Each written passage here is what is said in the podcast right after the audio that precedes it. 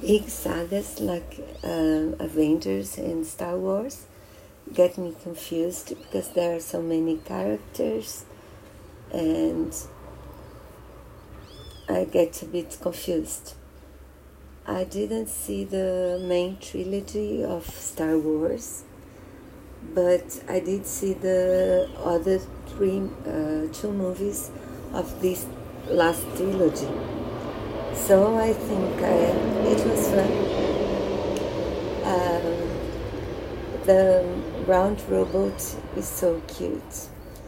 And it was nice to meet uh, some of the old characters of the main trilogy. Um, I saw the movie in IMAX in 3D, which I think is a must because the of the special effect, effects and it makes the film very pretty.